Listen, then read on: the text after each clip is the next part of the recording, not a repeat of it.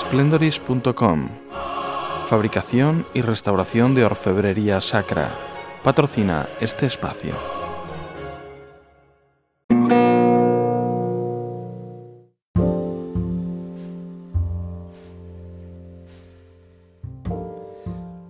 Muy buenas a todos. Eh, esta vez traemos un tema muy especial, muy interesante y, aunque no lo parezca, de rabiosa actualidad, y es el de la oración. Y en concreto la oración mental, porque aunque todos hemos oído hablar muchas veces de oración, mmm, no tenemos muchas veces bien entendido en qué consiste, a qué se refiere y qué particularidades tiene. Y en este caso mmm, tenemos la suerte de contar con Francisco Crespo, que es eh, ingeniero de caminos, eh, numerario del Opus Dei, con amplios estudios en teología, y que ha publicado un libro que se llama La oración mental, condiciones para distinguir con éxito lo que Dios me dice, de la de editorial Cobel Ediciones. Pero yo tropecé con él hace un tiempo, no precisamente por el libro, que también me lo he leído y he de decir que me, me encantó y se lo agradezco muchísimo, sino porque mi hermano me habló un día de una persona que tenía unos vídeos en internet, en YouTube, que estaban teniendo gran acogida y que era muy interesante lo que contaba sobre la oración. Yo he de decir que había escuchado muchas charlas, meditaciones, eh, personas hablando de la oración, pero como él la verdad es que nunca había escuchado a nadie y me llamó poderosamente la atención, tanto que me escuché de, de seguidilla, podríamos decir, los, los vídeos, eh, uno detrás de otro, y, y, me fascinó. Luego me puse en contacto con él, una persona de decir que es muy abierta, muy accesible, que, está dispuesta a ayudar a todo aquel que le interesa. Incluso tiene publicado en su perfil de YouTube el móvil y el email, y que cualquier persona que quiera preguntarle cosas, pues le atenderá con gusto. Eh, pues me puse en contacto con él, le hice unas cuantas preguntas, eh, me atendió, me respondió, me aclaró algunas dudas y me animó a cambiar la forma de, de, de hacer oración. Y he de decir que es una maravilla. Luego conseguí el libro, se lo he regalado a otras personas y todo el mundo acaba fascinado y encantado con este gran descubrimiento de algo que querían conocer y que en cambio pues supone una, una novedad a pesar de que es algo ya conocido. Y entonces, eh, Francisco, sin más, un saludo. Muy buenas. Hola Alex, muy buenas. Pues mira, si quieres para entrar en materia, porque sé que vas cargado de anécdotas además de todo tipo, anécdotas de personas que han conseguido trabajo, anécdotas de personas que estaban arruinadas y han conseguido reflotar sus negocios, personas que tenían una enfermedad y se han curado, eh, personas que han perdido el móvil y lo han reencontrado, en fin, todo tipo de, de, particularidades que gracias a la oración y a la confianza en Dios pues han conseguido solventar sus problemas, ya fueran eh, pequeñas tonterías a problemas de enorme gravedad o trascendencia, ¿no?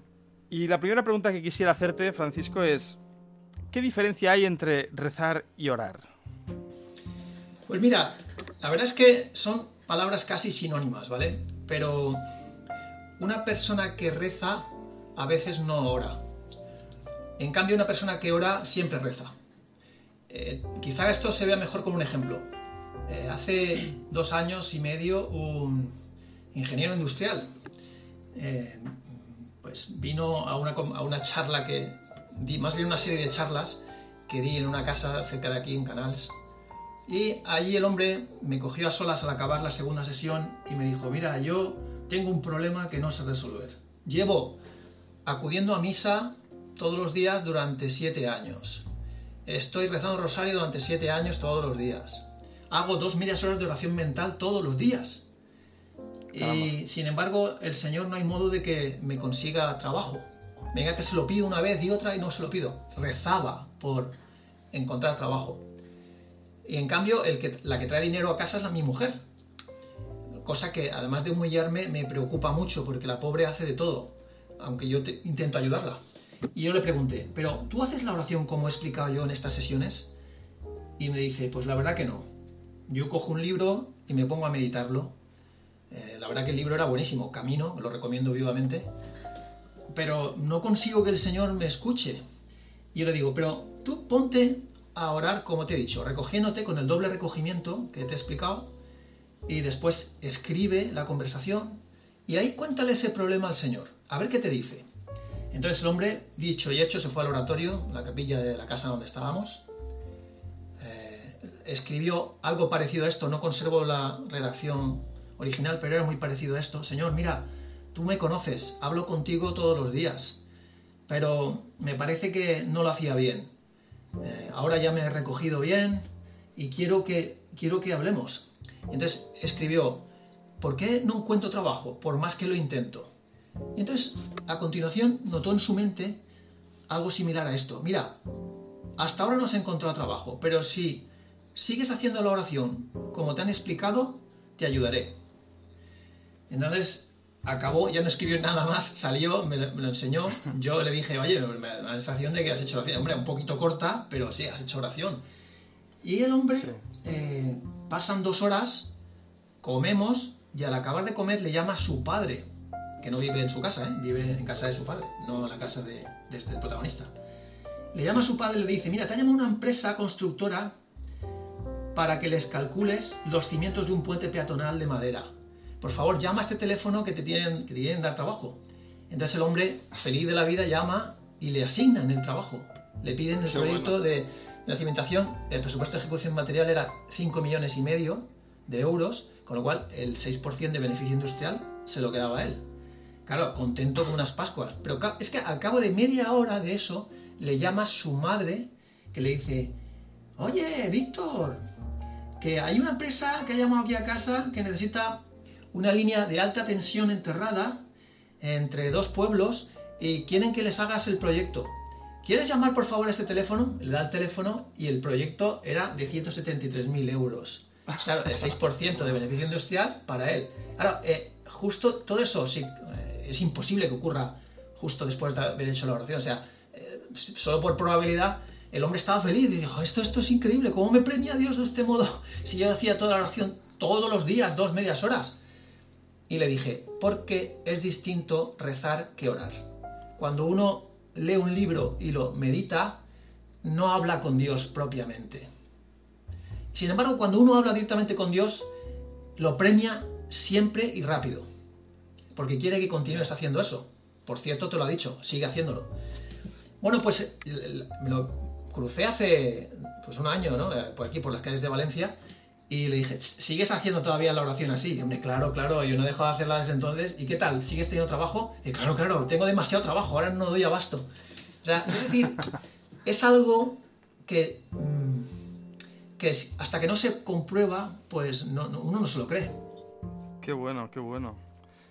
Pues es que es cierto, ¿no? Que, todos necesitamos imperiosamente orar, pero en realidad no somos conscientes de ello hasta que empezamos a hacerlo, ¿no? empezamos a hacerlo correctamente, que yo creo que es la gran diferencia, ¿no? Porque una cosa es rezar y otra es orar, pero luego además está también la de orar correctamente, como, como bien decías y que ahora nos, nos explicarás, ¿no?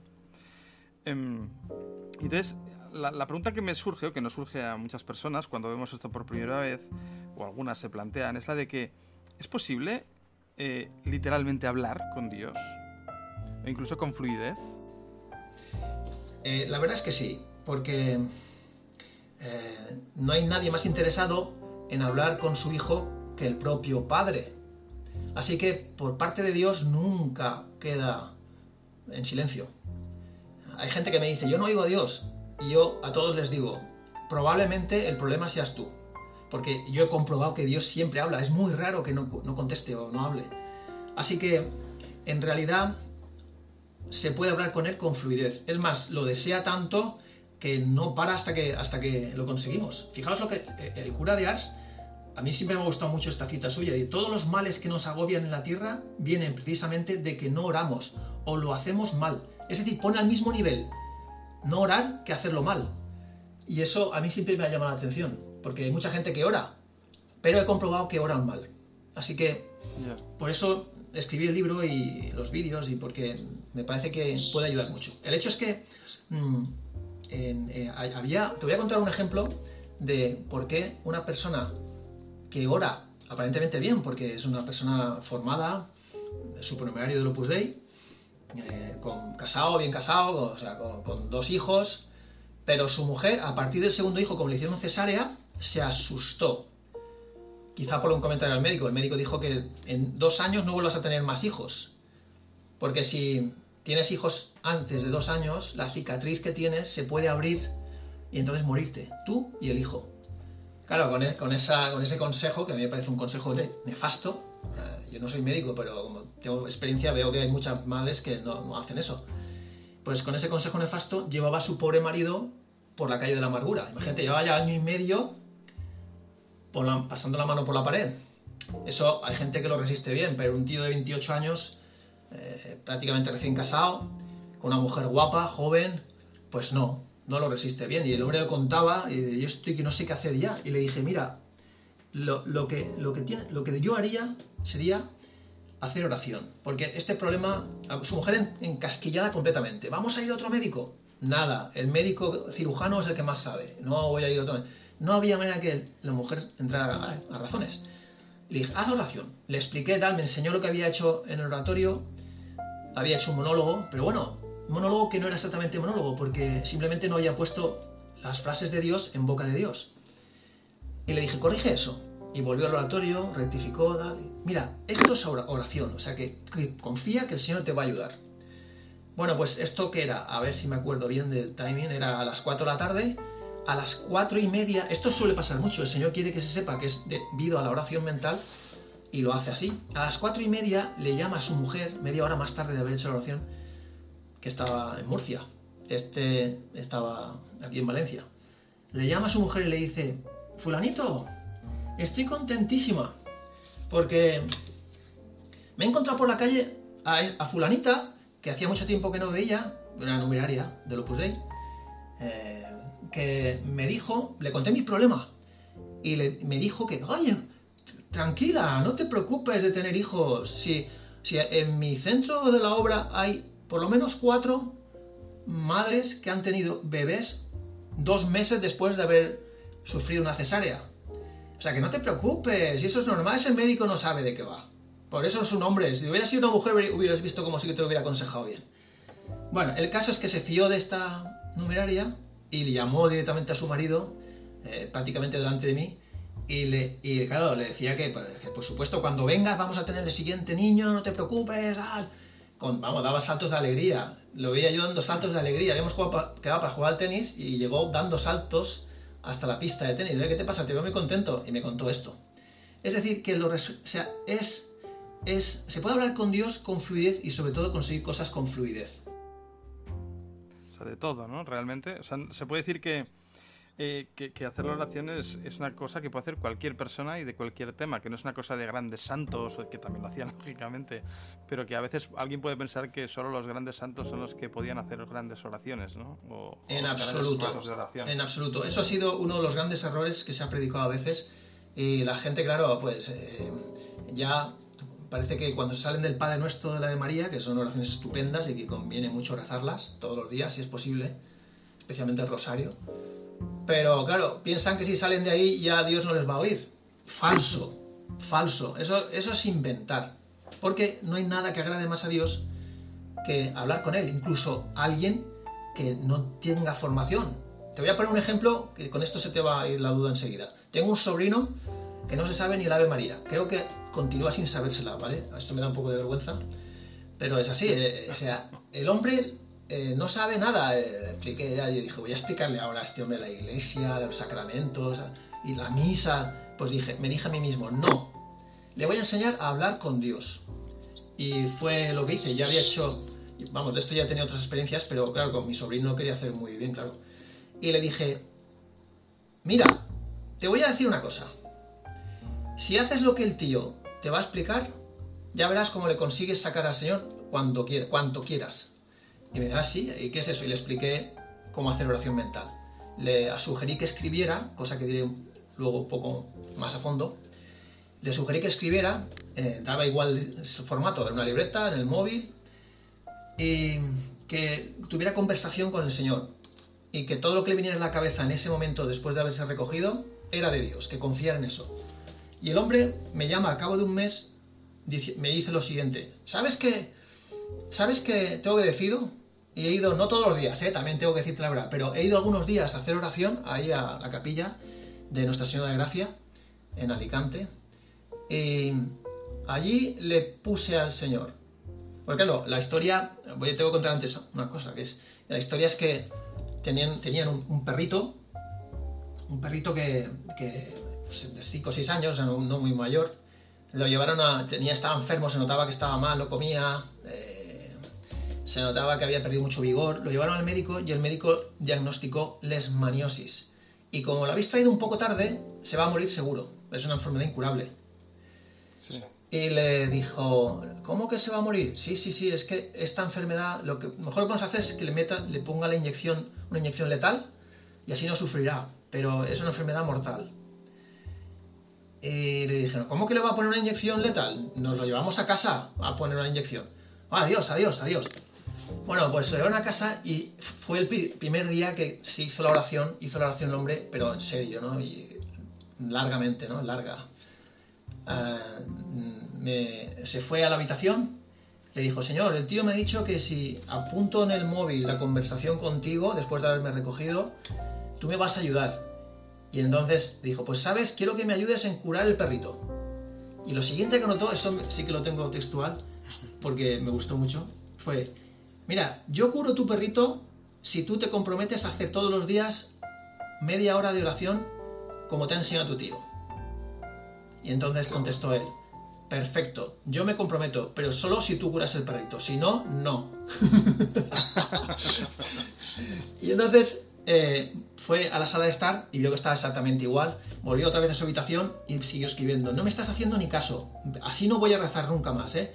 Y de, tranquilo, espera. Volvió a la sala de estar y movía el, rabo, lo movía, clac, clac, estaba completamente tumbado, ¿no? estaba inmóvil en sobre la alfombra. Volvió otra vez a la, habitación y escribió, bueno, veo que ya me estás haciendo caso. Está moviendo el rabo, pero claro, tiene que moverlo todo, porque si no, no, yo no considero que esté curado. Volvió a la sala de estar, o sea, eran oraciones de esta, voy y vengo, voy y vengo. Volvió a la sala de estar y vio que ya movía las orejas, no podía levantarse, pero sí que estaba queriéndome mirar. Volvió a la habitación, bueno, veo que vas bien. Ahora haz que se levante. Volvió a la sala de estar y el perro empezó a hacer esfuerzos para levantarse poco a poco, poco a poco. Se caía, volvió a levantarse hasta que se quedó de pie. Lo siguiente que hizo, ya no volvió a la habitación, lo siguiente que hizo fue llevarle al perro a su madre para enseñárselo. Y la madre, ¡ay! ¡ay! ¿Cómo, ¿Cómo es posible? ¿Cómo es posible? ¿Qué has hecho? oración. El tío me enseñó a hacer oración mental. Bueno, se lo llevaron al, a, veterinario. para reírse de él, solamente por reírse, por ver en la cara al veterinario que hay que prender la inyección. Es decir, Dios habla no solo a los expertos, a las monjas, a los frailes, a los curas, a los que no hacen otra cosa que rezar, no solamente a los expertos, habla a todo el mundo. Es más, he comprobado que hacen mejor la oración los que no tienen ni idea y se les enseña que los que ya lo parece que saben, lo sepan todo y no atiendan a razones. Qué gracia. Pues, pues es muy ilustrativa esta anécdota.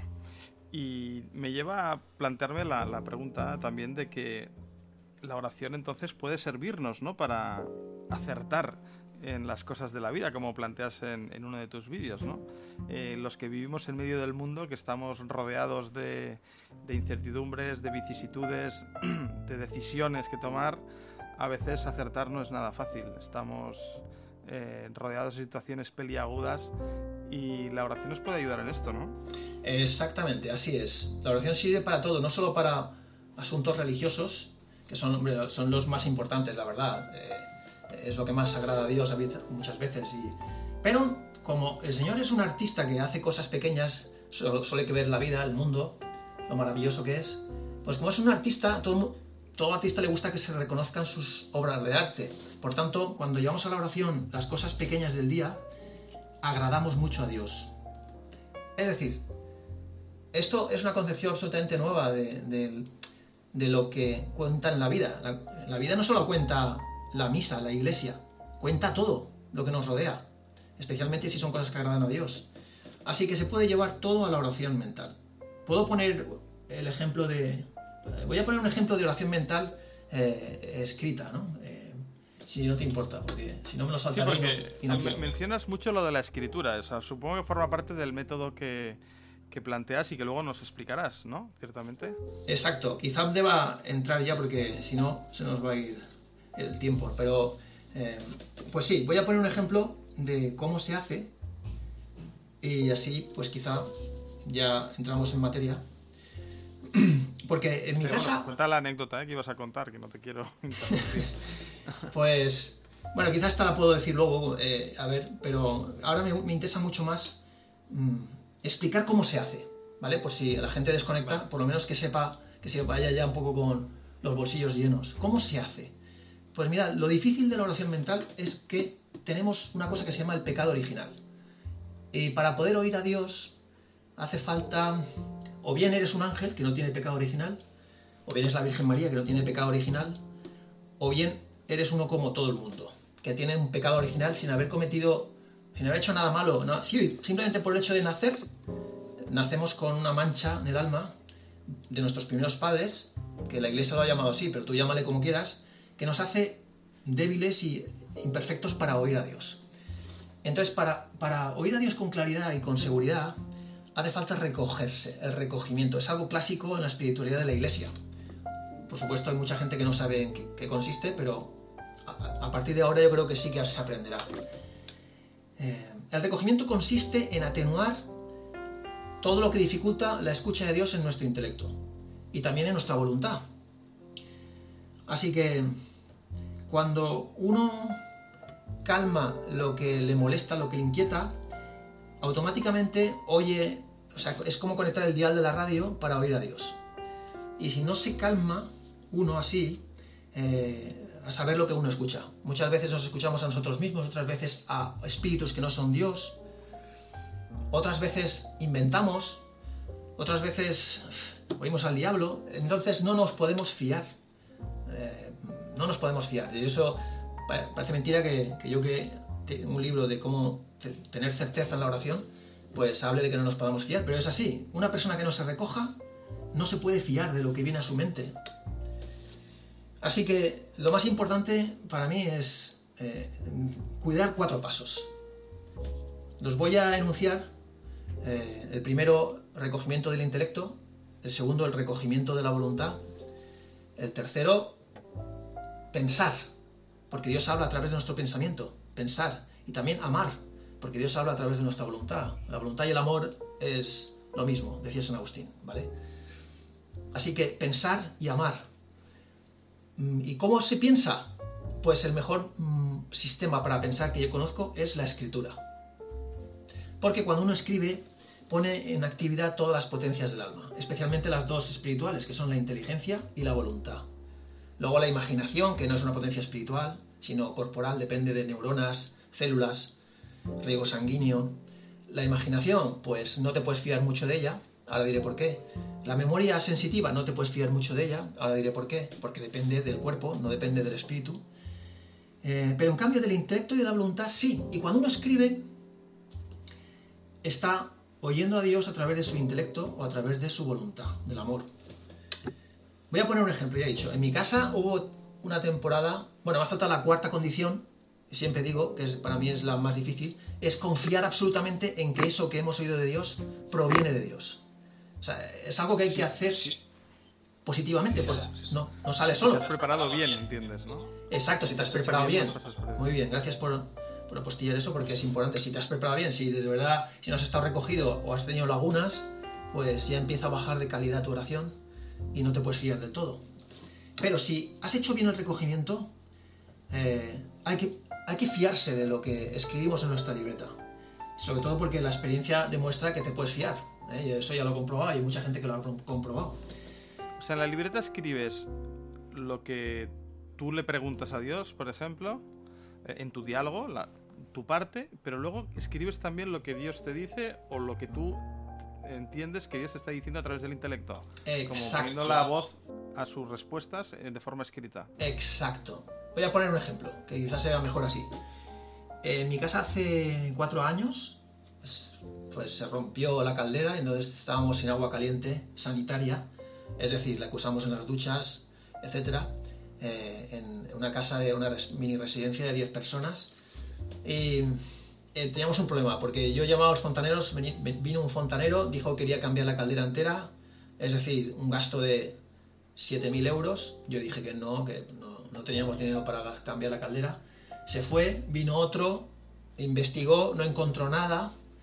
Llamé a un tercer fontanero, el tercero desmontó la caldera, dijo que había que cambiar una pieza, pero que no estaba muy seguro y que si querían me arriesgaba. Y yo dije, pues no, no, no, déjalo, si no estás seguro no cambia nada. Total, que ya pasaron dos meses y la gente, no había un motín, pero notaba yo que la gente estaba muy tensa, muy tensa. Bueno, bien. conclusión, se me ocurrió, pues porque no me lo llevo a la oración?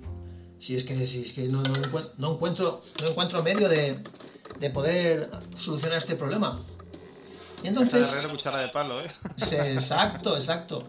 Y entonces dije, me lo voy a llevar a la oración. Total, que le escribí. Primero solo poner, esto es conveniente, por lo menos para mí, para saber a qué hora hablo con Dios, porque es una cosa tan importante que para mí la hora es importante. Y pongo 7.45 de la mañana. Siempre lo que escribo yo lo pongo entre paréntesis para distinguirlo de lo importante que es lo que no tiene paréntesis y puse entre paréntesis. Ayúdame Señor, porque tus hijos necesitamos el agua caliente. Somos valencianos mayores y por tanto frioleros. Y te ofrezco el sacrificio mío de siempre de no usarla nunca, pero es por los demás que lo pasan mal. Y cerré el paréntesis. Y entonces a continuación vino a mi mente. Este modo tuyo de pedirme me agrada mucho. ¿Cómo me puedo negar? Ya dejo de, de notar cosas en mi intelecto y continúo preguntando yo, porque conviene no perder el, el hilo, ¿no? O sea, si, te paras mucho rato, el recogimiento se esfuma. Ahora después diré qué es el recogimiento. Y pongo entre paréntesis otra vez. Sé que no está bien aprovecharme de tu bondad. Y como me concedes cuanto te pido, prefiero no pedirte nada para reservarte para los problemas de almas, que son los importantes. Cierro paréntesis. Y oigo en mi, en mi cabeza, con este modo de pedir, mi poder no se gasta, todo lo contrario, aumentarán mis dones. Bueno, yo ya me quedo tranquilo con eso. Cuando el Señor pide algo de hacer alguna cosa, por ejemplo en este caso, que me quede tranquilo, pongo siempre una flecha en el margen para distinguirlo rápidamente cuando repaso estas notas. Eh, bueno, esperé, pasaron, creo que fueron dos días, y de repente me llaman y me dicen, Paco, ¿sabes que ha venido un fontanero y ha arreglado la calefacción? Y además el agua caliente sanitaria. Y yo dije, ¿cómo es posible? Yo no he llamado a nadie. No, no, aquí nadie ha llamado a nadie. Pero ha venido arreglado. Entonces me contaron que el hombre abrió un maletín, sacó un bombín de bicicleta, hinchó el vaso de expansión de la caldera, que es como esas pequeñas calderas pequeñas, pues es así circular. Hinchó y a la tercera o cuarta hinchada, de repente arrancó la calefacción ella sola, en la caldera. Bueno, les cobró solamente el desplazamiento. Como no había hecho ningún gasto de.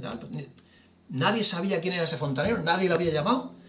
Bueno, el caso es que eh, lo cuento porque nos podemos fiar de la oración. Por eso decía la cuarta condición, fiarse, fiarse de, la, de lo que uno escribe en la libreta siempre que uno esté recogido.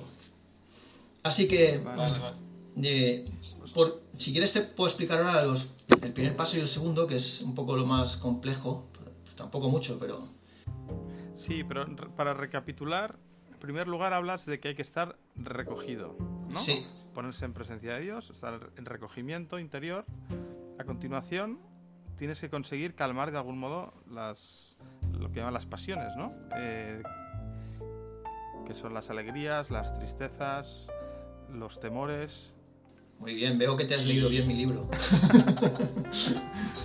sí, a ver, o sea, hay dos, dos cosas que hay que calmar. Dos cosas que hay que calmar. Uno es el intelecto y otro es la voluntad. Son las dos potencias espirituales.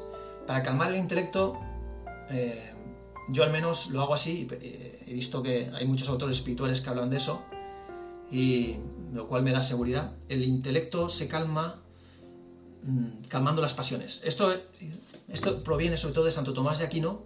En la Suma Teológica hay una cuestión de la primera parte, la cuestión 111, en la cual, en el apartado 2, Santo Tomás dice que el diablo, es decir, los ángeles en general, los ángeles, en concreto el diablo, no puede entrar ni en el intelecto ni en la voluntad. Dice más textualmente la suma teológica que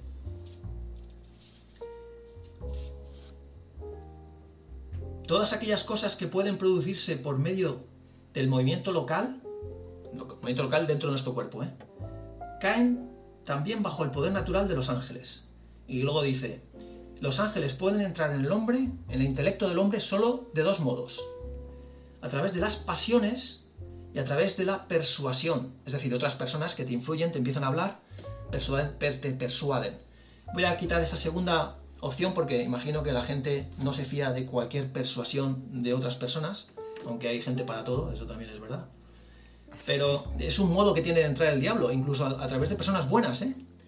Por tanto, hay que elegir muy bien de quién nos fiamos. Pero cierro el paréntesis, que no me, ahora mismo no me afecta este tema, y voy a entrar al primer motivo que dice Santo Tomás de Aquino, excitando las pasiones. O sea, esta es la causa, esta es eh, la, causa teológica de por qué conviene recoger el intelecto antes de, empezarse, antes de empezar a, hablar con Dios. Porque hay que calmar esas pasiones que normalmente están excitadas. ¿Qué son pasiones? Las has descrito muy bien. Eh, pasiones hay muchas, aparte de esas cuatro, hay muchas más. ¿eh? Las pasiones sexuales, la pasión del dinero, la pasión de, la honra, en fin, hay muchas pasiones. Todos los pecados capitales son pasiones, la ira, la lujuria, eh, en fin, todas. La envidia, la pereza.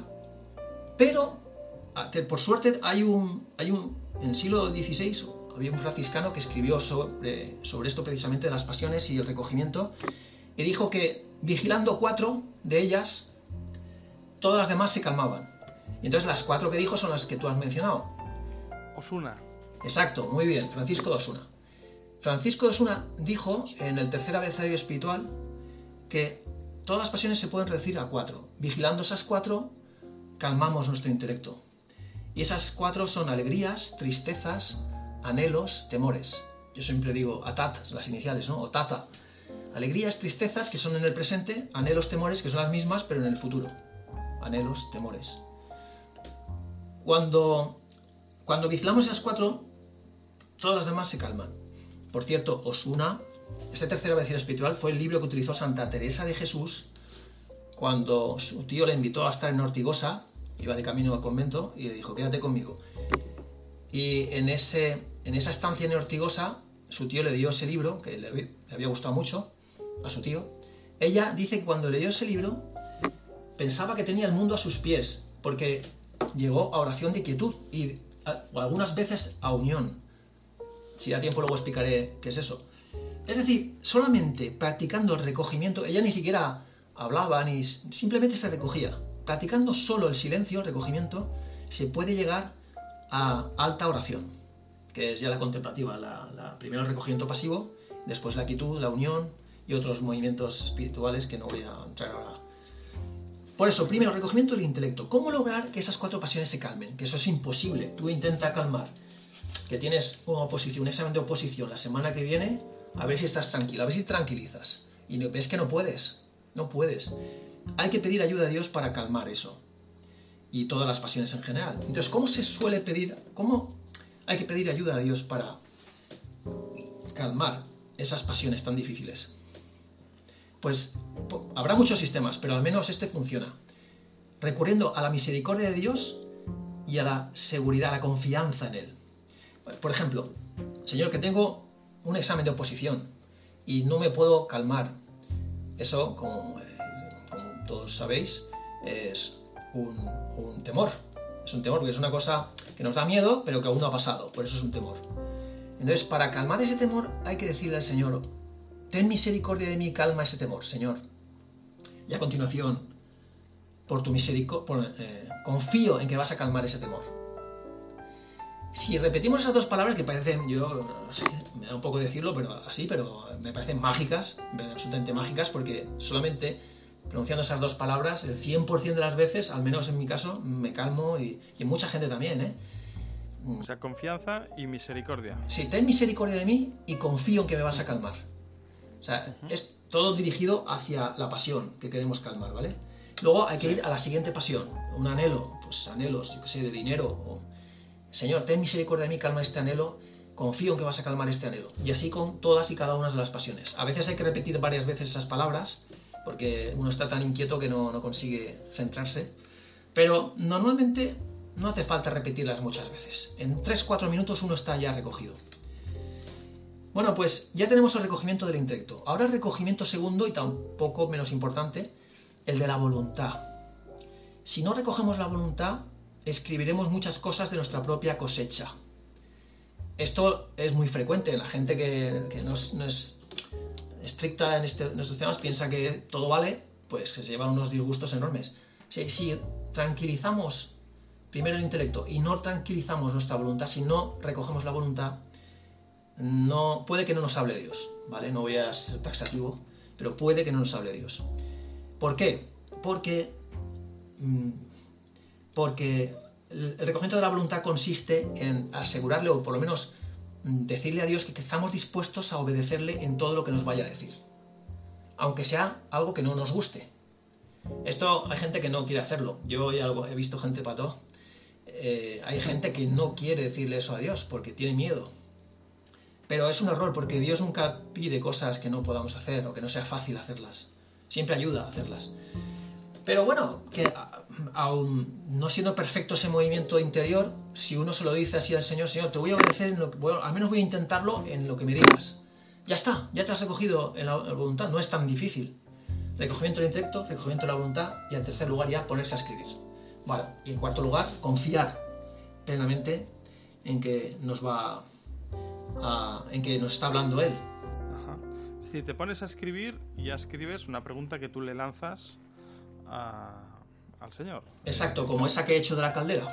¿Y, cuáles son los errores habituales que uno comete? Eh, sobre todo en caso de los principiantes y en los que ya tienen algo de experiencia, ¿no? Exacto, sí. Mira, los errores fundamentales, mm, te voy a decir en qué falla la gente. Esto viene bien, viene bien que me lo preguntes porque hay, hay, gente que se salta pasos. Eh, no se fija exactamente en lo que he dicho. mira, el error más habitual suele ser eh, escribir poco. Bueno, voy a, voy a empezar por el primero que si no se me olvidará.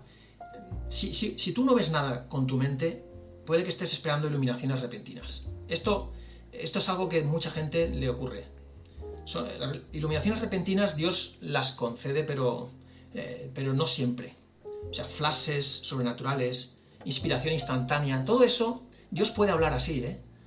Es decir, sin usar nuestro, propiamente nuestro razonamiento, sino recibiendo como, como un impulso instantáneo en nuestra mente y, pues bueno, eso es un flash, ¿no? Lo que llamamos flash sobrenatural o inspiración instantánea. Vale, pues eso, si siempre intentamos oír a Dios así, eh, no lo oiremos muchas veces aunque, aunque he dicho que aunque Dios habla también así, ¿eh? con flashes instantáneos, se utiliza cuando el nivel de oración ha crecido ya un poco. E, es como un regalo, un regalo que concede Dios, un regalo importante que concede Dios y que no tiene que por qué darnos a todos ni a todas horas. Entonces la solución para, para los que dicen, yo es que no oigo a Dios, flashes instantáneos. Estás esperando flashes instantáneos. La solución es preguntarle algo y pensar nosotros mismos la respuesta a la propia pregunta. Esto muchos se molestan por cuando lo digo esto. ¿Cómo, voy a fiarme de algo que me, que me, he dicho yo a mí mismo? Que he pensado yo. Pero es que esto es lo maravilloso de la oración mental. Dios ha metido un smartphone de alta tecnología en nuestra cabeza o en nuestro cuerpo, que es el espíritu, en nuestro intelecto. Y nos dice, mira, te he dado este regalo inmenso, aprovechalo. Pero claro, casi nadie lo utiliza para oír a Dios, que es lo más importante. Por eso nos podemos fiar de ese teléfono móvil que tenemos metido en nuestro cuerpo. O sea que tenemos que pensar nosotros mismos la respuesta a nuestra propia pregunta. Si se ha cuidado el recogimiento previo, este que he explicado hace un momento, de esos dos pasos, de recogimiento del intelecto y del recogimiento de la voluntad, no será nuestra la contestación, será de Dios. Ahora, si no ha habido recogimiento o si nos fiamos de lo que nos viene en medio de la calle, entonces cambia radicalmente todo, porque no hemos preparado con el recogimiento esa especie de búnker que se crea, que Dios crea, en los que se recogen, recurriendo a su ayuda. En resumen, hay que pensar. No debemos silenciar nuestros pensamientos. Otro error. Puede que, por ejemplo, por pereza estemos utilizando poco la escritura durante la oración, o escribiendo solamente los propósitos, que esto lo hace también mucha gente, pensando que es lo verdaderamente importante, que lo demás no cuenta falso, mal hecho, mal hecho, mal hecho. Conviene redactar todos los diálogos, anotando incluso nuestras preguntas al Señor. Todo, apuntar todo. No olvidar escribir de continuo, porque casi siempre se puede escribir. Es muy raro que no estemos en una, capilla o eh, en nuestra propia casa, a solas. Mantendremos así la calma de las pasiones todo el tiempo eh, y sobre todo agradaremos a Dios con la escritura, porque le gusta. Eso también es otra cosa que he comprobado. Le gusta mucho más que si no escribimos, mucho más. Eh, no sé explicarlo el por qué bien, pero me parece que es por eso, porque él sabe que así nos recogemos mucho mejor. Y por otros motivos. Debe, debe, ver el esfuerzo que haces por querer oírle, ¿no? supongo que eso también influye en ese agrado que dices, ¿no? Sí, pero, pero es más, eh, tiene una explicación más teológica que otra cosa. Al escribir, no nos dejamos llevar por la imaginación y la memoria, que es lo que hace mucha gente. Imagina, en vez de pensar, imagina. Y la imaginación no es pensar. Pensar es utilizar nuestro razonamiento, nuestro intelecto. Imaginar es sacarse imágenes de la chistera y pensar que eso ha sido Dios. Mal, mal, porque eso no da certeza, no da seguridad. Dios habla a través de la imaginación, por ejemplo a San José le habló en sueños y a otros muchos, pero mm, no es una oración segura. Yo ahora estoy hablando de la oración segura. Para poder oír con seguridad a Dios tenemos que fiarnos de nuestro intelecto y escribiendo usamos de continuo el intelecto. Alguno me ha dicho, pero también usamos la imaginación al escribir y la memoria. Sí, pero Santo Tomás de Aquino resuelve ese problema aparentemente fuerte en la cuestión 57. Habla de que cuando es el intelecto quien domina a las otras potencias inferiores, es decir, la memoria, la imaginación, el sentido común, cuando se gobierna desde el intelecto, es decir, escribiendo, en ese caso los ángeles no acceden, no tienen poder para acceder a nuestra memoria y nuestra imaginación. Cosa que de otro modo sí, cuando imaginamos de repente algo, por ejemplo, una señora con poca ropa, eso muchas veces no es casi siempre, siempre es diabólico, porque, porque pretende habitualmente conseguir de nosotros que pequemos, por ejemplo. Bueno, si eres un médico y tienes que investigar el cuerpo femenino, pues bueno, supongo yo que cambian las circunstancias. Pero la imaginación no es un sistema seguro de oración, porque no pasa a través de las potencias espirituales a las cuales no acceden los ángeles que son la inteligencia y el amor, la voluntad. Escribir. En tercer lugar... es una escritura, continuada como la que se tomaría apuntes en clase, por ejemplo. Es decir, Exacto, eso es lo ideal. Puedes hacerlo abreviado, con abreviaturas, pero mantenga un flujo continuo de atención y, recogimiento, ¿no? Eso es, si mantengas tu recogimiento y utilices el intelecto y tratar de que no haya lagunas. En tercer error frecuente, hay que estar como con un ojo en lo que escribimos en la libreta y con el otro ojo en si estamos verdaderamente recogidos. Porque si escribimos cosas de nuestra cosecha en la libreta, habiendo habido una laguna grande en que nos hemos ido pues como una mariposa de flor en flor, si eso ha sucedido hay que volver a iniciar el recogimiento. No podemos escribir ingenuamente pensando que tenemos un derecho a oír a Dios de continuo. No, o sea, no estamos dañados. Hay que volver a recogerse y volver a empezar y volver a, escribir. Eh, por eso, un ojo en la escritura y otro ojo en si estoy recogido o no estoy recogido. Eso es, si conseguimos esa habilidad, desde luego nos irá muy bien en la oración mental. En cuarto lugar, lo más importante, cada segundo y medio se muere alguien en el mundo. Esto no hay más que entrar en internet y mirarlo. Y el Señor necesita mucho de la oración mental bien hecha y abundante. Por ejemplo, una hora por la mañana y una hora por la tarde. Si, si nos convertimos en uno de los que le consuelan con esta oración abundante y así por escrito, costosa, venciendo la pereza, entonces, entonces cuando se ve cómo Él está siempre más predispuesto a concedernos cualquier favor que le pidamos, eh, cuanto necesitemos. Como el diablo intentará que no lo hagamos así, se servirá incluso de, los que hablan con nosotros sobre estos temas. Hay que andar con cuidado en esto, ¿eh? porque mm, la gente habitualmente, ni siquiera los curas, por desgracia, saben recogerse. Eh, entonces, a esa persona que te está escuchando, que hablas con ella sobre oración, hay que tener un poco de cuidado, decirle por dosis, darle dosis de, información para que vaya asimilándolo, pero si quieres orar más tiempo, que es lo que yo aconsejo, cuanto más mejor, dile que has aumentado el tiempo porque te descansa, te descansa de tus problemas habituales y, o sea, plantealo como algo que te relaja, como meterte en la cama, no te va a prohibir el dieto espiritual que te metas en la cama, pues lo mismo con, el descanso, o sea, dile que te descansa, no seas ingenuo, ¿no? no o sea, Porque si no, lo, que suele pasar es que a lo mejor va y reduce, por ejemplo, sea media hora o una hora la oración mental diaria, a lo mejor argumentando que debes también ocuparte de otras cosas. Y, será un consejo erróneo, pero motivado por tus pobres explicaciones. No porque la dirección espiritual sea falsa o no sirva, al contrario, sirve y mucho, sino por tus pobres explicaciones. Has hecho que ese consejo sea erróneo. Y, entonces, en el tema este de, del tener que ocuparse de otras cosas, claro, hay muchas personas que dicen, bueno, sí, pero es que yo no puedo dedicarle más tiempo porque efectivamente tengo otras cosas que sacar adelante o tengo otras responsabilidades. En ese caso, ¿es cierto que Dios suple? Sí. Eso le pasaba incluso a Santa Teresa de Jesús. O sea, había épocas en que tenía tanto trabajo con sus fundaciones que tenía que recortar la oración pues en muy poquito tiempo, media hora al día. Eh, mm. Pero Dios suple, es lo que tú dices. Si Él ve que haces lo que puedes, no te va a negar su gracia. Así que, pero claro, tampoco podemos dejarnos llevar por la pereza. Siempre hay ocupaciones, siempre.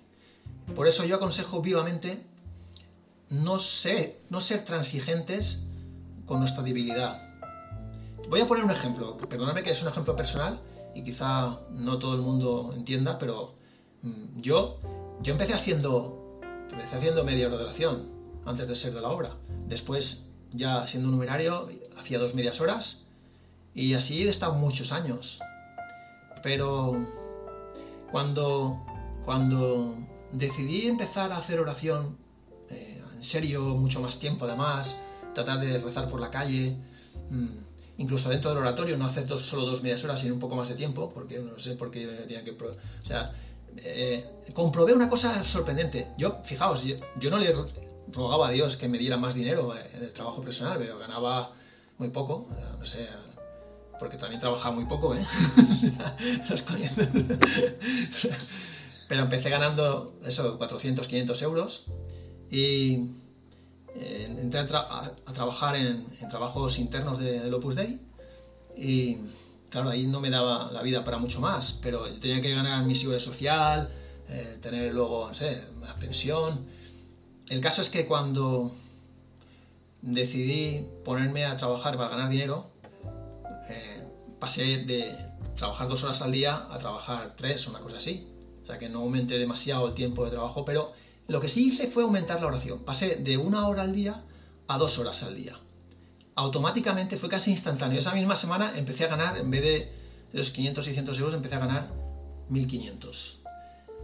Cuando decidí aumentar mi oración, no lo hacía por ganar más dinero, ¿eh? lo hacía simplemente por otros motivos. Cuando aumenté a tres horas mi oración diaria, que se puede, se puede, simplemente ingeniárselas, pasé a ganar entre 5.000 y 6.000 euros al mes. Para trabajar tres horas no está nada mal, ¿eh? Tres horas de dedicación diaria al trabajo profesional remunerado no está nada mal. Y yo lo, siempre lo he considerado como un regalo de Dios por el hecho de que necesita salvar almas. Necesita esos que se mueren de continuo, sin méritos propios. Necesita recurrir a la gente que ora mentalmente, que es la oración más potente que existe, junto con la misa, a los que oran así, lo utiliza el Señor muchísimo y como quiere que sigamos haciéndolo, nos premia desproporcionadamente. Y luego hay otra cosa, perdóname, que, respecto a esto de los errores, si conseguimos enseñar a otros a orar también como, como estamos haciéndolo nosotros, ya verás como lo que, como lo que he dicho antes, sobre acumular el máximo tiempo diario y el gran premio que tiene, ya verás cómo se multiplica por las muchas horas realizadas por otras personas. Estas muchas horas se te suman a ti. Así que eh, en tus conversaciones con la gente intenta enseñar siempre a orar mentalmente muy bien, con recogimiento doble y libreta. No empieces por la misa dominical, el Padre Nuestro, o sea, cosas que le vayan a cansar. La gente, cuando se pone a orar, a oír a Dios, se entusiasman. Mientras que si se pone a rezar oraciones vocales, se cansan. Yo he cometido ese error, ¿eh? Con familiares míos y no lo volveré a repetir. Por eso lo aconsejo. Empezad a, enseñándole a oír a Dios. Es decir, a alguien que empieza le podrías recomendar que hiciera esto con esta metodología, eh, pero que no se pusiera tampoco grandes metas. Es decir, que él empiece pues con 10, 15 minutos al día y que Dios ya, él va que él propiamente va a querer irlo ampliando, ¿no? A medida que vaya bien. Eh, mm, yo matizaría eso que has dicho. Es verdad, yo empiezo, ahora ya desde hace muchos años empiezo siempre enseñando no el catecismo, sino la oración mental. Y después entran de cabeza al catecismo, a la misa dominical, a las oraciones vocales, entran de cabeza porque ven que Dios existe, lo primero. Segundo, que les ama cariñosísimamente, concediéndoles muchos favores. Tercero, pueden hablar con Él y le oyen. Cuarto, así me sacrifico yo. Por, esa, por ese Padre tan bueno me sacrifico yo. Y voy a misa, a oraciones vocales, intento no pecar.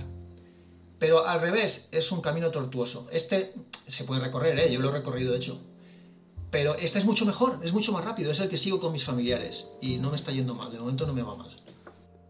Sí, pero quiero decir que, cuando alguien empieza, que tampoco tiene que asustarse, que no tiene que empezar con media hora, una hora al día, que puede empezar con algo que él crea que puede, pero haciéndolo bien. Y él ya irá viendo, ¿no? Como poco a poco va, va él mismo a querer más, ¿no? Esto, en la experiencia que tengo, es que nosotros tendemos siempre a reducir ese tiempo. Por eso cuando sugiero, yo sugiero siempre no menos de media hora. Es un, consejo, es un consejo que doy a los padres. Ponerles una meta temporal porque el cuerpo humano, la pereza, como lo tenemos tan metido, nos hace reducir y más la oración mental. Santa Teresa Jesús decía que el diablo sobre todo tienta en la oración mental, a no hacerla, me refiero. Es lo que no quiere por ningún motivo que hagamos, porque todo lo demás le da igual. Voy a ver si encuentro las palabras exactas de Santa Teresa de Jesús. Oh, por cierto, mientras buscas esto, otra ventaja que, creo que tiene también el hecho de, hacer la oración con esta metodología es que el hecho de escribirlo también nos permite luego repasar ¿no? a, a toro pasado esas notas y entonces cuando descubres eh, nuevas luces sobre algo que ya recibiste, sobre algo que has vivido, sobre una experiencia que se ha cumplido finalmente, que se te había anticipado eh, y además así no se te olvidan las cosas, que es algo que nos ocurre a menudo, ¿no? No tenemos una memoria de elefante muchos y de esta manera pues también el hecho de tenerlo todo por escrito también ayuda, ¿no? Exacto, sí, es verdad que la escritura tiene muchas ventajas. No, no, no las he enumerado todas porque son muchas, son muchas, muchas. ya el hecho en sí de que agrade a Dios eh, ya debería bastarnos, pero si nos ponemos a razonarlas, esas que has dicho tú y muchas más. Por ejemplo, el hecho de tener un registro textual de lo que nos ha pedido Dios. Hay poca gente que, que reparan en esto, pero tener ese registro es espectacular. A Dios le encanta la obediencia. Eh, solo hay que comprobarlo. Si se le obedece, son los mejores orantes, los que mejor oran, no son los que más escriben, sino los que más obedecen. Pero es verdad que escribiendo mucho se obedece con mucha más facilidad. Por tanto, eso que dices tú de repasar hace que multipliques tus quilates espirituales. La, frases de Santa Teresa concreta para, por, animar a, hacer mucha oración y, no, no, dejarse vencer por la pereza, era, sale en el diálogo número 245, dice, es cosa que te va la vida el tener oración, por eso en nada hallarás tanta repugnancia y dificultad. El mundo, demonio y tu propia sensualidad te moverán cruda guerra, así que vean que te das a la oración mental. Todas las prácticas de piedad te dejarán sin inquietarte en su ejercicio, menos la oración mental es lo que más teme el demonio, porque alma que persevera en la oración está salvada, lo que no puede decirse de los otros ejercicios de piedad. Esta frase horroriza a los beatos y las beatas que están todo el día en la iglesia haciendo lo fácil. Lo fácil es oración vocal. O leyendo. Venga a leer y venga a leer como si de la lectura fuese a salir de ahí todo lo que quiere Dios. Pues hombre, sí, al principio te deja el Señor, pues tiene, es comprensivo, como sabéis, y siempre ayuda cuando uno lee. Y leer siempre hay que leer, ¿eh? aunque uno sepa hacer oración mental muy bien, siempre hay que seguir leyendo. Pero reducir todo a la lectura meditada me parece un error gravísimo. Algunos me preguntan, ¿y cómo puedo hacer oración mental cuando escucho predicar a un sacerdote? Yo siempre digo lo mismo. Desconecta. Llévate tu blog. Cuando empiece a hablar, escucha una frase, la que más te guste, y sobre esa frase habla con Dios y ponte a escribir sobre ella, después de haberte recogido. Así es como se hace oración mental, cuando predica un sacerdote o alguien, desconectando y hablando con Dios sobre ese tema. Es ideal. Oye, una pregunta que me han hecho a veces es, ¿quién puede entrenarnos a hacer oración? ¿Dios mismo puede entrenarnos? Bueno, eh, eh sí. claro, es la expresión de entrenarnos. Es el principal entrenador, pero mm, yo como lo he pasado mal con ese sistema, porque me ha costado, o sea, yo un momento que me, me, molesté, ¿no? Me digo, ¿cómo voy a hacer aquí tanta oración si no sé ni siquiera si me hablas tú, si soy yo, si es el diablo? Porque el diablo habla mucho en la oración mental, ¿eh? Si no nos recogemos, habla mucho. Y no dice siempre que asesinemos, robemos joyerías y, o echemos a los pobres en el paso cebra para que los atropellen, ¿no? O sea, no, no, no, el diablo habla, el diablo puede aconsejar ayunos y puede pedirnos grandes mortificaciones que extenúen nuestro espíritu y nos hagan rezar menos, por ejemplo. O sea, no es tan sencillo. El modo práctico es el que he dicho, el recogimiento, que es algo clásico en la espiritualidad de la Iglesia Católica, el recogimiento. Y así que mm, me has, preguntado, ¿quién puede entrenarnos? Yo mismo. Sí. Yo mismo, que me llamen. O sea, yo en mi blog, para encontrar mi blog es muy sencillo, porque pones blog, acabado en G, pones oración y pones mental, blog, oración mental, y salgo en la primera página. Veréis que hay una, hay una entrada que dice cómo aprender a orar en 5 minutos. A orar mentalmente. O en YouTube, o en YouTube si buscas Paco Crespo, Francisco Crespo Oración, también, también apareces, pero te ofreces, eh, porque tienes mucha audiencia ahora mismo en el canal de YouTube. Sí. Estás teniendo muchísimas visitas y bueno, te, agradecemos la audiencia, esta disposición a, querer ayudar y orientar, ¿no? Sí, decía que en el blog aparece mi teléfono, ya lo has dicho antes. Bienvenido sea, ¿no? Sí, aparece mi teléfono y aparece mi correo electrónico que quiera escribirme y preguntarme sus dudas, yo las contesto todas. Si pones los vídeos, pones YouTube, salgo el primero. Si pones oración mental, ya salgo el primero en los vídeos de YouTube. Pero el blog quizás está en la sexta, séptima entrada dentro de la primera hoja pues ahí, ¿cómo aprender a hacer oración en 5 minutos? Y ya conectaréis conmigo.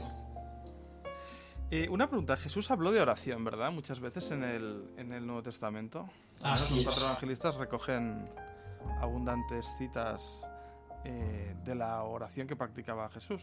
Así es. Es verdad, todo el mundo me dice, la oración que enseñó Jesús fue el Padre Nuestro. Y ya está. Y se quedan ahí y ya... Pues sí, el Señor, la primera oración que enseñó a sus, a sus discípulos para el ABC, el abecedario, pues fue la oración del Padre Nuestro, muy bien. Pero los apóstoles y el mismo Jesucristo se retiraba por las noches a orar en lo alto de un monte. Nadie se imagina a Jesucristo con un rosario en la mano en lo alto de un monte rezando el rosario. No digo yo que debamos evitar el rosario, he dicho que es una oración importantísima y poderosísima. Pero la más importante era la que hacía Jesús, que era hablar con su Padre Dios en silencio y a oscuras. Tampoco nos lo imaginamos llevando un pergamino para ver las escrituras en lo alto del monte. No. O sea, el Señor practicaba la oración mental para que sus discípulos le, le copiaran, aprendieran. Y así sucede en los Hechos Apóstoles. Si uno es un poco observador, por ejemplo, en los Hechos 8, 26, capítulo 8, versículo 26, ahí sale la historia de San Felipe Apóstol que estaba haciendo oración mental y de repente el Señor le dice, ve al camino del sur sale de Jerusalén a Gaza y ahí ya te diré. Y el tío obedece, se levanta. A ver quién de nosotros haría eso, ¿eh? El tío se levanta, obedece, se va caminando hasta el sur, que es la entrada ya al desierto. Y, ahí de repente nota otra vez la emoción de Dios que le dice, ¿ves esa carroza? Acércate a ella. Bueno, se acerca corriendo, porque lo caigo ya deprisita. Eh, le dice, ¿entiende lo que lees? Porque iba, encima iba un eunuco etíope leyendo las Sagradas Escrituras, profeta Isaías, y le dice, ¿entiende lo que lees? Y dice, ¿cómo voy a entenderlo si alguien no me lo explica? Y automáticamente sube aquí y, entonces se sube al carro y le explica, le habla de Jesucristo, lo, convierte. Se trataba no de un personajillo cualquiera, sino de eh, eh, ese señor, el superintendente de Candace, la reina de Etiopía. Es decir, un tío adinerado y famoso. Bueno, pues se convierte. Aquí hay agua. ¿Qué impide que me pueda bautizar? Bajan los dos, lo bautizan y en ese momento desaparece San Felipe y, dice la escritura que el eunuco se queda contentísimo viendo todo lo que había sucedido. Claro, había visto desaparecer a San Felipe en un desierto. Bueno, de repente luego San Felipe aparece en la foto para seguir hablando otra vez de Dios. La foto es un pueblo que está más cercano a la costa. Bueno, Por eso digo que esto sale, bueno, San Pedro en lo alto de la azotea de la casa de Jope que le acogió, de, Simón el curtidor. O sea, eh, o sea, él hacía oración y vio un mantel bajar del cielo eh, en visión, pero bueno, se empieza por la oración mental. Vio bajar el mantel y todo lleno de cuadrúpedos, tal, reptiles, y mata y come y no quiero comer, lo que yo he purificado tú no lo llames impuro. Y de repente sube el mantel. Y eso ocurría tres veces, en fin, que al final ahí también le habla a Dios. Hay muchos momentos en que el Señor habla a los apóstoles después de haberles enseñado el Padre Nuestro. Claro, no nos podemos quedar con, con el parvulario. Tenemos que pasar de curso, por favor. Entonces... Claro, entonces todo esto también nos ha llegado por la tradición apostólica, ¿no? Dentro de la Iglesia hasta nuestros días, ¿no? Claro, claro. Por ejemplo, de santos y... Claro, esto, esto no es algo que, que me he inventado yo, lógicamente. Esto es algo que han escrito los santos y, que puede, uno leer la oración mental. Santa Teresa habla de continuo, pero no solo Santa Teresa Jesús, yo he dicho Osuna y otros muchos antes que él, San Agustín, eh, etcétera. Hay muchos, el Padre Gratri, bueno, digamos San José, María, Escriba, que para mí es el maestro más importante de oración que ha habido con todos los respetos para Santo Tomás de Aquino y otros.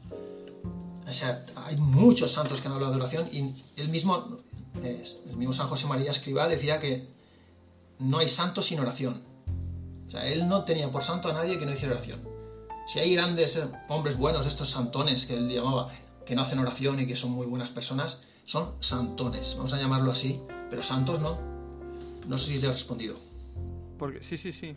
Y muchos de estos santos hablaban de la vocación, ¿no? De la vocación que Dios da a cada persona para el cometido que Dios espera de ellos en la vida, ¿no? Eh, o lo que quiere de ellos, o algún encargo especial, o alguna... Eh, la oración es clave, ¿no? En este caso, para poder descubrir la, vocación que Dios eh, quiere para cada uno en su, en su vida. Sí, la vocación, o sea, dentro de los grandes errores que podemos cometer, eh, probablemente el más grande es no seguir la vocación para la que hemos sido llamados. A todo el mundo Dios le llama a una vocación. Que no solo es entre casarse y vivir soltero, hay muchas, muchos tipos de vocaciones, pero todos tenemos una llamada a algo concreto que quiere Dios. Evidentemente, para poder oír esa vocación, hace falta preguntarle a Dios. El que nos da la vocación es el mismo Señor. Así que intentar adivinarla nosotros por lo que nos gusta, es que a mí me gusta esto, es gravísimo, es un error de principiante absoluto. Y además ñoño, principiante ñoño, ¿no? O sea, esto, mi vocación es esta porque es lo que me gusta a mí. Pues a veces sí y a veces no. Es verdad que el Señor siempre pone el caramelo delante y te gustan cosas que mm, dirigen hacia la vocación real tuya. Pero a mí me gustaba mucho más casarme que vivir soltero y sin embargo yo tengo vocación de numerario, por ejemplo. ¿Es que no te gustan las mujeres? Pues sí, me gustan las mujeres bastante. depende cuál también, pero sí. Así que eh, no, no, no, consiste en lo que me gusta o no me gusta, consiste en lo que Dios quiere, porque eso es lo que te va a hacer feliz. Si no, en la tierra te arriesgas a equivocarte muchas veces y a ser infeliz. Y sobre todo, lo peor de todo, es luego llegar al cielo, si es que llegas, y no ser feliz. Porque ese es lo peor, no seguir la propia vocación, eh, se corre grave peligro. Y una pregunta, ¿hay sensaciones físicas o espirituales en la oración? Que es algo que muchas veces plantean preguntas, ¿no? Es decir, en los tipos de, unión que hay, en los tipos de, contemplación que uno puede llegar en la oración, ¿hay, estadios físicos, hay, hay situaciones, me imagino que eso es ya para situaciones avanzadas, ¿no? no, no te creas, ¿eh? Hay gente, conozco gente que eh, estando en oración pues aproximadamente tres días en un curso de retiro. Tres días bien aprovechados, ¿eh? Nada de irse a pasear por el jardín, esto, no digo yo que pasear por el jardín sea malo, pero aprovechaos, lo que llamo aprovechar la oración, aprovechar los tres días de curso de retiro, por ejemplo, ejercicios espirituales, etc., consiste en intentar oír a Dios para poder obedecer y saber su voluntad. Eso, si uno está ahí perseverante, conozco gente que en tres días ha llegado a oración de quietud, que ya es la fase contemplativa. O sea, todo lo que he explicado aquí de la oración mental es algo ordinario, puede alcanzarlo cualquiera, incluso gente que está en pecado mortal. Recomiendo siempre vivamente confesarse, ¿vale? O sea, la oración mental sin confesión eh, se puede mantener un tiempo, pero ya un momento que el Señor ya te pide tanto que te confieses que ya es que no se puede resistir. O dejas de oír a Dios o, o te confiesas. de ahí que la confesión y la oración mental sean dos amigos íntimos para limpiar nuestra alma poco a poco o de repente. Y luego eh, la Santa Misa. Sin Santa Misa, mm, pues es difícil avanzar en la vida espiritual católica. Eh, y yo creo que la vida espiritual católica es la que más hace avanzar. Las otras religiones no es que sean falsas, pero tienen errores y entonces esos errores a veces lastran. En cambio la católica no, en la católica no hay errores. Los errores los cometemos los, los que hablamos de la religión católica. Pero no hay errores, por tanto la Santa Misa es muy importante. Ahora, ir solo a misa, eso, eso si no es un error, se aproxima bastante. Porque la Santa Misa depende mucho del ex opere operantis, es decir, de la parte personal de lo que hacemos nosotros durante la misa, y depende cómo sea eso, se puede anular casi por completo el resto. No, pero también está el ex opere operato, el poder en sí mismo de la Santa Misa, que es infinito. Sí, pero si tú acudes a la Santa Misa totalmente distraído, totalmente disipado, incluso en pecado mortal, y llega la hora de comulgar y te pones en la cola y comulgas, no solamente has salido peor de la Santa Misa, sino que te vas con un sacrilegio, que es el peor de los pecados. Es obligar a Jesucristo a meterse en tu alma putrefacta. Eso, en eso consiste el sacrilegio, de la comunión sacrílega. Por tanto, asistencia a la Santa Misa depende mucho del exopere operantis, no es todo tan sencillo. Por eso yo siempre recomiendo oración mental abundante, confesión, ¿eh? Eh, semanal por ejemplo, y en tercer lugar, pues ir a misa, claro, lógicamente, porque es una obligación para los católicos, al menos una vez eh, los domingos, una vez a la semana, los domingos, y las fiestas de guardar. Bueno, pero respecto de lo que, sí, de, de lo de si me ha ido sensaciones. físicas que Sí. mira, sensaciones físicas se pueden notar desde los comienzos. Claro, como es un camino que Jesucristo, que la Virgen, que es Dios Padre, necesitan que hagamos, y cuantas más personas mejor, y cuanto más tiempo mejor, sin descuidar nuestros deberes, ¿eh? Eso es cierto, pero a veces tampoco sin exagerar con nuestros deberes. Bueno, pues como es algo que a Dios le interesa mucho, ya he dicho antes, mm, eh, premia mucho más que en otros caminos. O sea, ¿cómo sentir cosas en la vida espiritual haciendo oración mental? Si alguien se fía de lo que estoy diciendo, que lo compruebe. Es más, eh, con mucha rapidez empezamos a notar ya que, lloramos y no sabemos por qué estamos llorando, que se nos eriza la piel y, nosotros no hemos provocado eso. Eh, empezamos a notar que hay veces que no sabemos ni dónde estamos son síntomas claros de lo primero, recogimiento pasivo, que es el primer escalón de la vida contemplativa, de la oración ya elevada en la que no intervenimos solo nosotros, como es la oración mental. Bueno, eso también hay que matizarlo porque en la oración mental también interviene Dios, pero no a un nivel extraordinario como es en la oración contemplativa. Y todas esas cosas son síntomas de que estamos entrando en fase contemplativa. Porque la oración de quietud, Dios captura la voluntad, el amor, nos llena de amor, estamos con un consuelo, un amor enormes, y no sabemos por qué, porque tampoco hemos hecho nada especial por Dios, pero, pero es Dios que nos está derramando mucha, mucha alegría procedente de amor, de amor físico, eh, concreto, real. Eso es la oración de quietud. La oración de unión consiste en que también el intelecto ya no puede pensar de por sí y, está absolutamente metido en Dios sin necesidad, por supuesto, de, de hacer esfuerzo por recogerse. Todas esas fases llegan, pero como decía Santa Teresa de Jesús, lo voy a leer, para que no penséis que me lo invento, una doctora de la Iglesia, hablando de cómo llegar a esas fases. Dice, verdad, en la página 77 del segundo libro de su vida, verdad es que a los principios casi siempre es después de larga oración mental, que de un grado en otro viene el Señor a tomar esta avecita y ponerla en el nido para que descanse. Es decir, que después de larga oración mental, yo no voy a inventar la pólvora, ya está inventada, ¿vale? el camino más rápido para lograr eso que dices tú, reservar todos los días una hora para estar con el Señor, a solas, que no interfiera nada, ni siquiera los deberes más acuciantes, tratar de que sea delante de un sagrario, es decir, una iglesia, y blog, libreta en mano para estar todo el tiempo recogidos. Muy bien, Paco. Oye, una, última pregunta que me queda en el tintero eh, es la de se puede orar, ¿verdad? También trabajando y haciendo cosas. Es decir, la oración no solamente tiene que tener, que tiene que tener su espacio reservado, ¿no? Pero que se puede hacer extensible a otros momentos del día de la jornada, ¿verdad? Sí, exacto. Es más, para la gente que estamos en medio del mundo, como nosotros, los del Opus Dei, por ejemplo, el hacer oración cuando uno trabaja es algo fundamental. Algunos se conforman con poner un crucifijo en la mesa, con hacer una oración de ofrecimiento al principio del trabajo. Por ejemplo, Señor, te ofrezco este trabajo, no lo hago por mí, lo hago por ti. Eso es muy bueno. Y lo recomiendo. Pero, si se quiere de verdad santificar el trabajo 100%, que prueben lo que voy a decir ahora. Hacer 5 minutos de oración mental cada hora que pase del trabajo.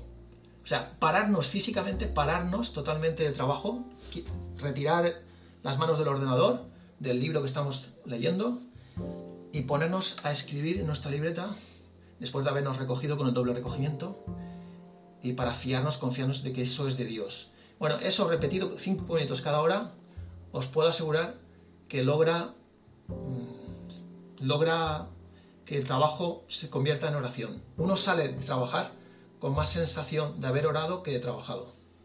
Mientras que si uno hace un pequeño ofrecimiento al principio, y trata de trabajar bien, que también es algo muy recomendable, recomendar a San José María, escriba, tratar de trabajar con esfuerzo y de hacer las cosas bien, acabarlas bien, todo eso ayuda, ¿vale?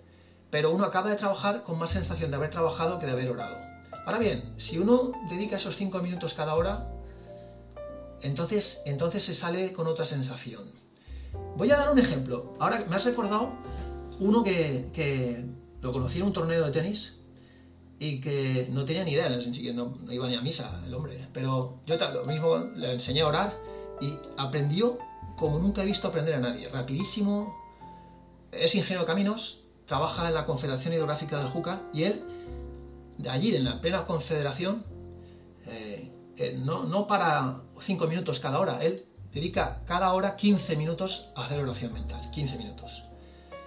Y voy a poner un ejemplo de que me contó hace poco. Me dice, ¿sabes que mi jefe eh, me pide, mira, es que tenemos unos regantes que nos han denunciado a la Confederación porque mm, no hemos soltado el agua cuando, cuando ellos pidieron y, además les han secado no sé qué y nos han denunciado. Por favor, ¿puedes tú investigar aquí en, en estos dos libros, uno es la legislación nacional y otro la legislación autonómica, ¿puedes investigar en estos libros qué podemos decirles o rebatirles para, el juicio, ¿no? Para poder ganar el juicio. Y entonces, el hombre, se asustó. Claro, si mi jefe, que ya lo ha intentado, pues son dos libracos gordísimos, ya lo ha intentado y no ha conseguido encontrar ninguna cláusula que, que, rebatiese todo eso, que, la denuncia, ¿no? Pues, ¿cómo voy a hacerlo yo? Si es que Entonces se puso a orar. Decidió no ponerse a trabajar inmediatamente, sino se puso a orar sus 15 minutos habituales. Y el hombre, al cabo de, al cabo de, un rato, de haber hecho esos 15 minutos, abre el primer libro, el de legislación nacional, por la primera página que encuentra, lee y dice, ¡Uy! Pero si esto responde a la primera pregunta que, hace aquí el abogado y tal, y que nos dice, la, la tecleó, escribe, escribe en el ordenador la respuesta con la cláusula legal del primer libro, se va a la segunda, que era la segunda y última pregunta, coge el segundo libro de legislación eh, autonómica, abre por una página aleatoria y vuelve a encontrar respuesta exacta a la, segunda acusación que hacían a, la Confederación. Cuando se lo enseña a su jefe, se queda boquiabierto dice, ¿cómo has podido hacer esto en 13 minutos exactamente que llevas, que llevas trabajando esto? ¿Cómo has podido...? Esto es imposible, decía. Claro que decía, es imposible. Le felicitó ardorosamente. O sea, lo tenía, claro, es funcionario, tampoco puede ascenderlo, obviamente, pero bueno, lo tiene, lo tiene como un tío milagroso. Es que, claro, cuando uno hace oración mental trabajando, no solamente no se recorta el trabajo, sino que se multiplica. Muy buena, muy buena. Bueno, Francisco, tenemos que dejarlo aquí eh, por ahora. No descarto que haya otros episodios o ampliemos según lo que la gente pueda preguntarnos. Pero te agradezco muchísimo eh, los consejos, la atención en esta mini entrevista, por, por llamarlo de algún modo, que ha sido una clase magistral más bien. Y recordaros que Francisco Crespo eh, lo podéis buscar en internet, en YouTube, en Google, en su blog. El libro que ha publicado es La oración mental, condiciones para distinguir con éxito lo que Dios me dice, de Cobel Ediciones, y que él está encantado y disponible para ayudaros, atenderos en cualquier consulta que tengáis al respecto y orientaros en, este tema, que no es otro que el de acabar eh, lo que todos buscamos, que es el de poder ir al cielo, ¿verdad? Bueno, pues Francisco, muchísimas gracias. Muchas gracias a ti, Alex. Un saludo a todos.